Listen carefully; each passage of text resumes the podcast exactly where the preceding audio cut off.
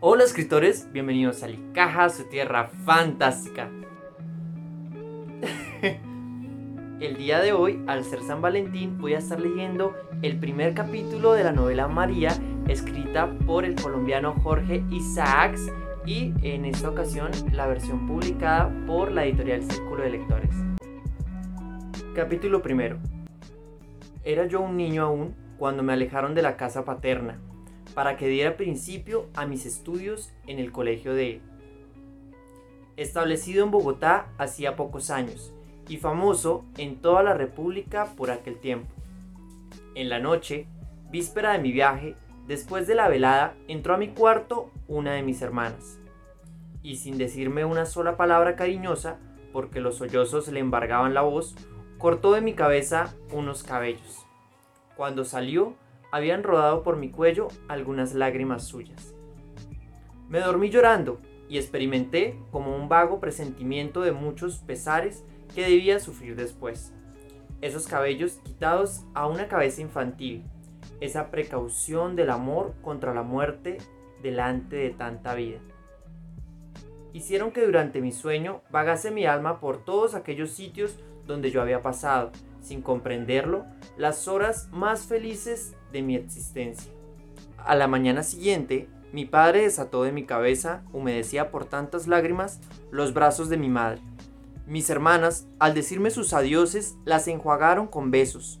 María esperó humildemente su turno y, balbuciendo su despedida, juntó su mejilla sonrosada a la mía helada por la primera sensación de dolor.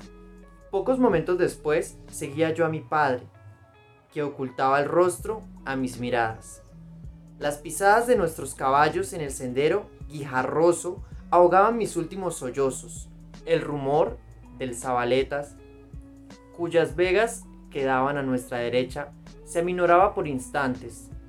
Dábamos ya la vuelta a una de las colinas de la vereda, en las que solían divisarse desde la casa viajeros deseados.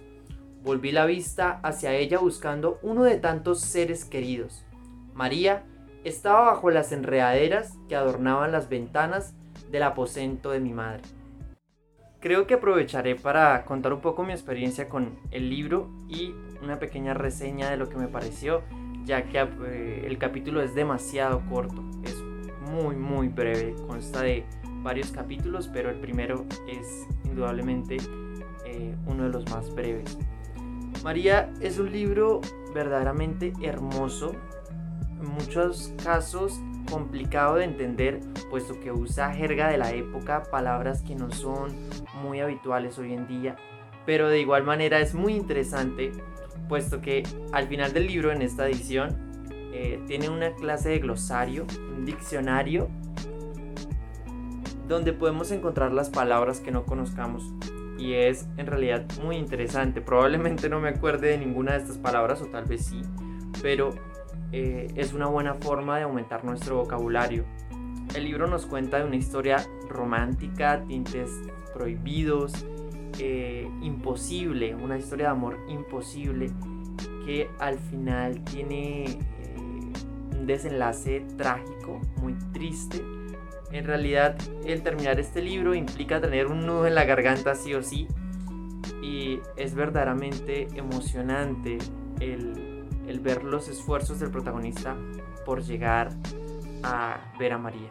María y Efraín tienen una dinámica muy pura, es propio de este sentimentalismo, el romanticismo de la novela, influenciada por corrientes francesas. El escritor vivió eh, en una época, bueno, la época de consolidación de lo que hoy se conoce como Colombia. La historia es sin duda recomendable para que eh, la leamos este tiempo que todavía queda de pandemia. Esperemos que se solucione rápidamente la situación. Gracias a todos por el apoyo. Recuerda que me puedes colaborar enormemente suscribiéndote al canal. También puedes encontrarnos en Amino, en nuestra página web. Muchísimas gracias nuevamente. Un abrazo a la distancia. Nos leemos pronto.